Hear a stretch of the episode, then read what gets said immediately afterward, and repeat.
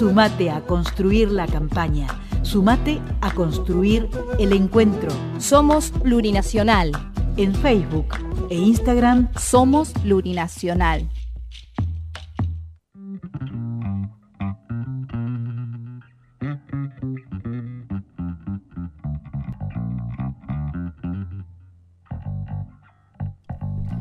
Ya sonó en par en el mundo Paulo Londra.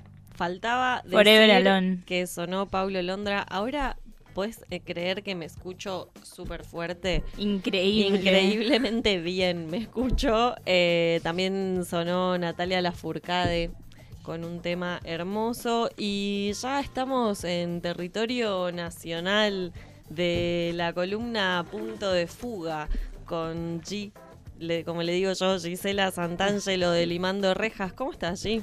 Bien, muy bien. Buenas noches a, ustedes y a los les oyentes. Que estén del otro lede. Bienvenides a todos. Bienvenida, Gisela. Hoy vamos a tener la primer columna de Limando Rejas, punto de fuga. ¿Está bien que diga limando rejas? Sí, ¿no? Sí, sí, está perfecto. Está perfecto. Eh, limando rejas, punto de fuga. Muy bien. Estamos muy contentos, o sea, estoy yo, pero están escuchando el resto de los compañeros, así que están todos muy contentos, contentas de, este espacio. Les mandamos un abrazo entonces a los compañeros de Limando Rejas y damos inicio a esta primera columna, como dije antes, sobre emergencia penitenciaria. Es la temática del día de hoy, si mal no lo digo. Sí, está perfecto. Eh, bueno, nuestra columna va, siempre va a bordear lo malo, ¿no? O sea, lamentablemente, cuando hablamos de estos temas eh, sobre violencia institucional y encarcelamiento, siempre estamos tocando temas eh, ríspidos. Pero bueno, voy a intentar, si nos queda tiempo, dar una buena noticia al final de todo. Va a quedar, va a quedar porque lo necesitamos. Ah, perfecto, perfecto. Sí, siempre las buenas noticias vienen bien. Eh, bueno, sobre la emergencia penitenciaria es eh, otro, algo que nuestro ministro de Justicia, eh, Garabano, entiende como un logro, como un mérito, no la, emergencia penitenciaria, pero cree que es consecuencia de un logro de su gestión, de la gestión de Macrista, que es que, bueno, para explicarlo un poco en un lenguaje que, que se entienda. Eh, en este año, por decreto, el ministro de Justicia, Garabano, bueno, sacó un decreto en el cual se establece, se decreta la emergencia penitenciaria de eh, por tres años. ¿Que esto qué quiere decir? Que lo que establecen por medio del decreto, que como, bueno, las políticas eh, del Estado, del gobierno, fueron muy exitosas, esto repercutió en un aumento de la población carcelaria. Bueno, algo que todos los organismos de derechos humanos, los organismos internacionales y, las organizaciones y movimientos sociales nacionales e internacionales ven como un problema, bueno, la gestión de, Macri lo ve como un logro, un mérito. Eh, ¿Esto qué quiere decir? Que hay un aumento de la población carcelaria y entonces dicen, bueno, esto es consecuencia de todas las medidas que venimos haciendo en los últimos años eh, en, relacionadas al eh, narcotráfico, al crimen organizado, a los delitos complejos. Y bueno, en el decreto ellos mencionan una serie de medidas que vienen haciendo, como modificación del Código Penal, como ciertas eh, legislación, reformas que hicieron para perseguir ciertos delitos y que dicen que como consecuencia de eso aumentó la población carcelaria y entonces, bueno, ahora hay que atender a la situación de la... ¿Por qué? Porque ¿qué sucede? Que aumente la población carcelaria y vos tengas la misma cantidad de plazas, o sea, de, espacio para alojar a las personas, necesariamente genera una situación de hacinamiento, de sobrepoblación carcelaria. Y lo que pasa es que ahora estamos en un momento donde no hay más puerta giratoria no hay más puerta giratoria. Y ahora estamos metiendo un montón de gente presa que se, también esto lo que dice en el decreto es, bueno, aumentó la población carcelaria por temas de corrupción, de delitos complejos. bueno, no, tampoco es la realidad de la... Uno entra a una cárcel y se da cuenta que esa no es la realidad de la cárcel, no están todos presos por corrupción y también, bueno, también eh, párrafo aparte el tema de la corrupción, ¿no? Y la persecución de ciertos personajes políticos. Si eh. realmente esas personas van a esas cárceles también. Pero hay un dato que no me parece menor en base también a lo que nos mandaste hoy, que eh, al 4 de abril de 2019 la población carcelaria federal alcanzó un nuevo récord histórico con 13.940 personas privadas de su libertad, que de- da cuenta de esto que decís que hay una superpoblación, ¿no? Sí, y es un ascenso que se dio, o sea, si bien el número de, de personas eh, privadas de su libertad viene en ascenso eh, en los últimos años, directamente desde el 2017 del- en adelante, este ascenso fue mucho mayor. Ni hablar en el caso de las mujeres y las personas trans privadas de su Qué raro. Qué raro, qué raro. Por, Ese colectivo está re bien siempre. no, no entiendo de qué se quejan. La verdad, no entiendo. no, la realidad es que lo que sucede es que si bien en, en cifras, en números, son muchos más los varones, eh, los, las, la población- de su claro, libertad, claro. que las mujeres, lo cierto es que el crecimiento dentro de los porcentajes de mujeres y población eh, trans y travesti aumentó en un nivel exponencial en los últimos años. Eh, ahora les voy a tirar un par de cifras porque, bueno, los datos siempre están bien. Pero lo que también quería señalar de esto de la emergencia penitenciaria es que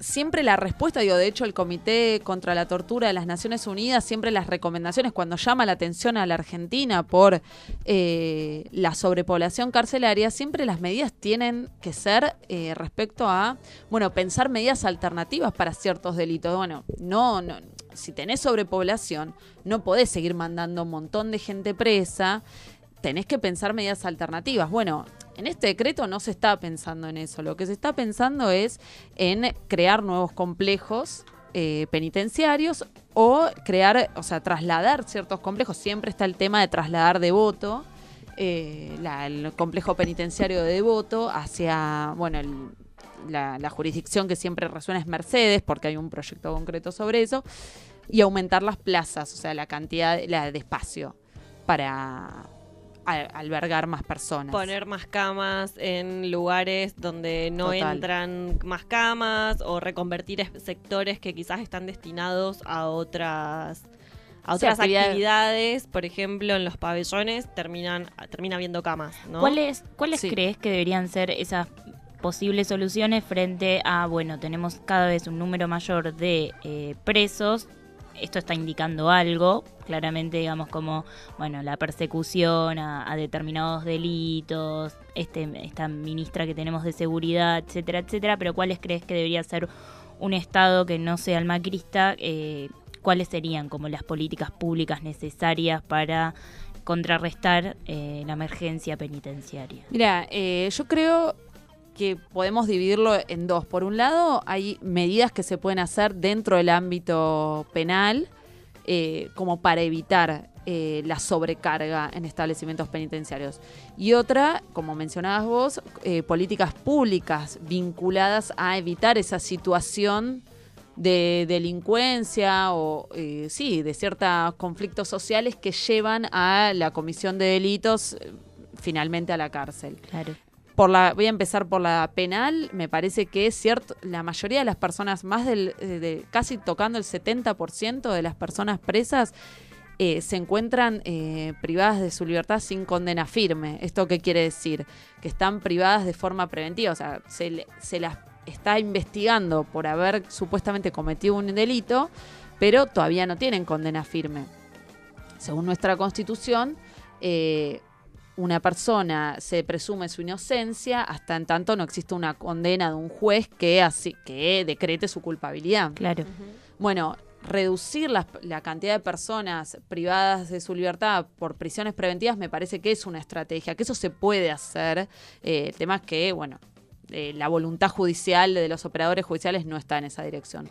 Y también, dado que las eh, cifras por las cuales la mayoría de las personas están privadas de su libertad son eh, vinculados a delitos contra la propiedad, sostengo que, que un montón de, de, de los delitos, o sea, sostenemos eh, que un montón de los delitos que se persiguen no necesariamente tendrían que tener, eh, acarrear una pena de prisión. Claro. Y eso te, te reduciría un montón la utilización de la cárcel. Y por otro lado, bueno, también la, uno selecciona qué delitos persigue. O sea, hay delitos que ni siquiera tendrían que ser delitos. También, bueno, hablamos, eh, podemos hablar de, del aborto por, por la repercusión que, que tiene, pero hay un montón de, tipos, por decirlo mm, técnicamente, de tipos penales que podrían prescindirse. Y sobre eso me gustaría después mencionar, o sea, si les parece lo, lo puedo mencionar ahora, en algo llamativo, no, no es que, mm, eh, que me parece que está bueno tenerlo en cuenta, en un caso de federal de cinco mujeres eh, trans que fueron arrestadas por eh, microtráfico, es decir, se las encontró en un, un paso de manos de cocaína en el 2017 y eh, bueno, se inició una causa para investigar como siempre lo que pasa con el tema de drogas. Se las, se las investigó en una causa para saber si, bueno, cuál era la organización criminal detrás de todo esto. Bueno, nada, obviamente... ¿A eh, qué cártel de narcotráfico? Claro, sí, sí. Seguro liderado por una mujer en muy buenas condiciones. Totalmente. Lo, lo llamativo, lo sorpresivo es que el fiscal y el juez resolvió, de acuerdo a lo que pidió el fiscal, absolvió a estas mujeres. Dijo que estas cinco mujeres, eran una de ellas, estaba, estuvo detenida hasta hace poco, eh, en realidad se encontraban en una situación de vulnerabilidad y que eh, eran sobrevivientes. O sea, eso, esto es muy llamativo. Que un fiscal federal esté hablando de mujeres trans como sobrevivientes y de hecho en su eh, decisión cite a Judith Butler, a mí me parece que, bueno, algo está sucediendo. Ay, Lalo. monumento a ese fiscal. Es tremendo. Mi único fiscal.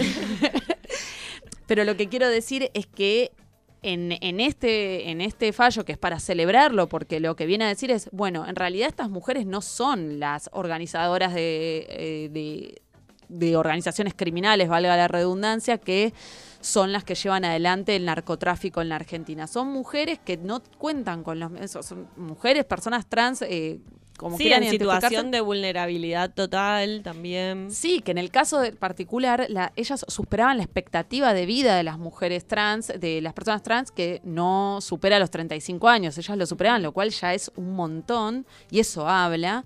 Y que, de hecho, la población trans, eh, en su casi en su totalidad, está las que están privadas de su libertad, están por delitos vinculados a la ley de estupefacientes que esto también es un dato, porque el gobierno está todo el tiempo alardeando sobre su persecución contra el narcotráfico, pero la verdad es que la persecución del narcotráfico a las que más perjudican son a las mujeres eh, cis, a las mujeres trans, porque son las que en su mayoría son privadas de su libertad por esos delitos. Por ser las mal llamadas mulas, por ser las que pasan esto, la, la droga, eh, porque los tipos nunca se exponen, ¿no? Sí, Obviamente. y es lo que hablamos cuando decimos, cuando mencionamos el concepto de criminalización de la pobreza. Tal cual. Básicamente, los pibes que salen a robar, bueno, ¿qué pasó antes? ¿No? Hubo un estado ausente, no hubo contención, no había plata, no, no había trabajo, no había educación, no había salud, que te expone a, eh, a esa situación concreta de delinquir. Pero la más fácil para, por lo menos para este gobierno, es agarrar y decir, bueno, aumentamos las cárceles, bye. Y ni siquiera es que nos preocupamos mucho por, bueno, si hacemos un montón de cárceles, sino que, bueno, no tienen derechos. Es como, para mí parten de esa base. Es como, bueno, esta persona robó, listo, se, se, le anulan todos los otros derechos y sigue siendo una persona. Esta semana creo que salió una noticia de que a los presos que tenían diabetes eh, les iban a empezar a dar una dieta de acuerdo a su Claro. condición de salud. La cantidad de comentarios de la nota de cómo les estaban dando... Sí, sí, perdés toda calidad de humanidad. eh, Claro. Si estás preso y es como, no. No, no leas más esos comentarios.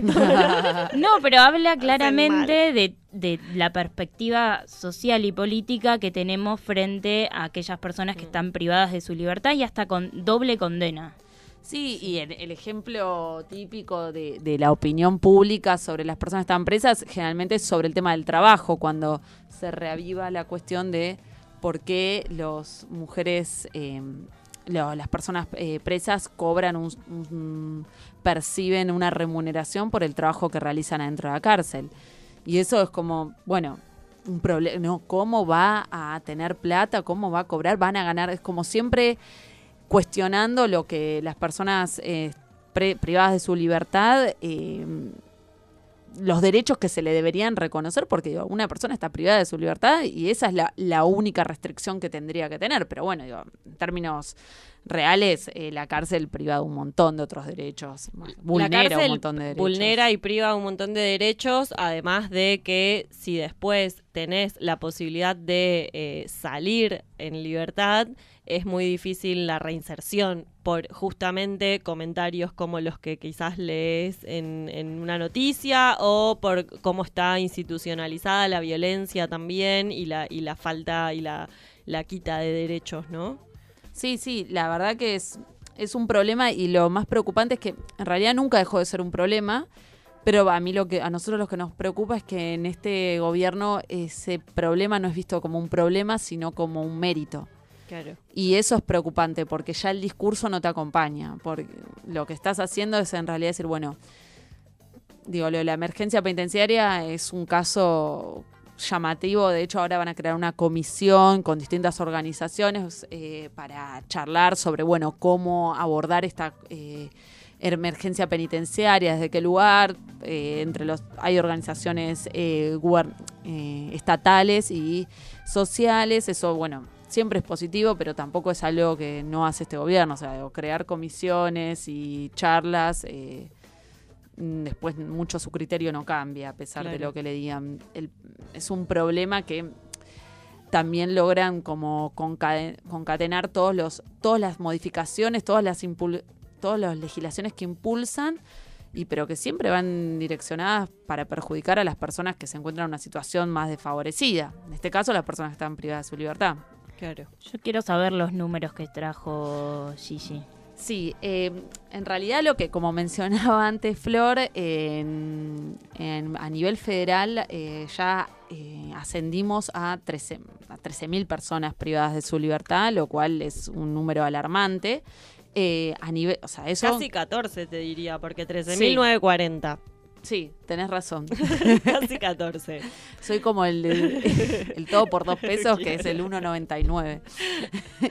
Sí. Pero esos, esos números son solo dentro de las prisiones federales. Si contamos con las prisiones pro- provinciales, el número asciende, acá no tengo exacto las últimas cifras, pero estamos hablando de 70.000, entre 70.000 y 80.000, y estoy siendo inexacta de 10.000 personas, ¿no? O sea, un- Claro. Eh, es un montón. En el caso de las mujeres particularmente, en, total son 3.000, los últimos datos dan un número de 3.600 mujeres, pero tranquilamente pudieron haber ascendido a 4.000, un poco más, digo, porque son datos del 2017. En el 2018 las cifras indican que en cárceles federales las mujeres son, eh, las que están privadas de su libertad, es un número de 1.100, pero ya las estadísticas que se están elaborando en 2019 marcan un, ya un ascenso. Y de las 1.100, más o menos 42, eh, en el año pasado se detectaron un 42 de mujeres, de personas trans y travestis. Son números eh, alarmantes, eh, más que nada por el rápido ascenso en el que se va incrementando esto. ¿Cómo es la, me pregunto, cómo será la el tránsito de las personas trans dentro de la cárcel? Porque si en el afuera es difícil, en un entorno carcelario supongo que se recrudece. Sí, todo en la cárcel es peor. En ese sentido, yo creo que es muy complejo. eh, en los últimos años, bueno, de hecho hubo, al principio las, las mujeres trans estaban privadas de su libertad en los eh, complejos de varones. Eh, luego pasaron, la mayoría están en el complejo penitenciario federal 4 de 6 de mujeres. Hoy en día, en la actualidad, eh, bueno, todo eso fue un, Un avance de alguna manera. Sí, sí, o sea, representó alguna modificación, porque Mm. también es por una cuestión de identidad, Sí, sí. eh, pero son, son complejas las, las realidades adentro. Tampoco hay muchos datos. La realidad es que hoy en día no hay, no hay, una, no hay mucha construcción de datos sobre eh, la situación carcelaria de las mujeres eh, y la trans, las personas trans. es un poco, nosotras lo, lo, lo que sabemos es un poco, un poco por el trabajo que tenemos adentro de la cárcel. pero digo, Territorial. claro, pues, Bueno, gracias, porque y también se territorial. deben esconder como un poco esos datos o es digo de parte Siempre son, de sí. Son difíciles los Estado, datos. claro. Sí, lo que pasa es que tener datos significa tener que tener una problemática de la que te tenés que hacer cargo y si hay algo que no queremos hacernos. Sí, de hecho, lo- los datos que, que mencionaba antes de los números son eh, algunos que están en el, en el último informe anual de la Procuración Penitenciaria de la Nación, que es como el órgano que controla el servicio penitenciario, y algunos de esos datos son del, del informe que todavía no salió, que va a salir este año, pero que bueno, eh, conseguimos que nos pasen los datos que todavía no salieron. Primicias de par en el mundo.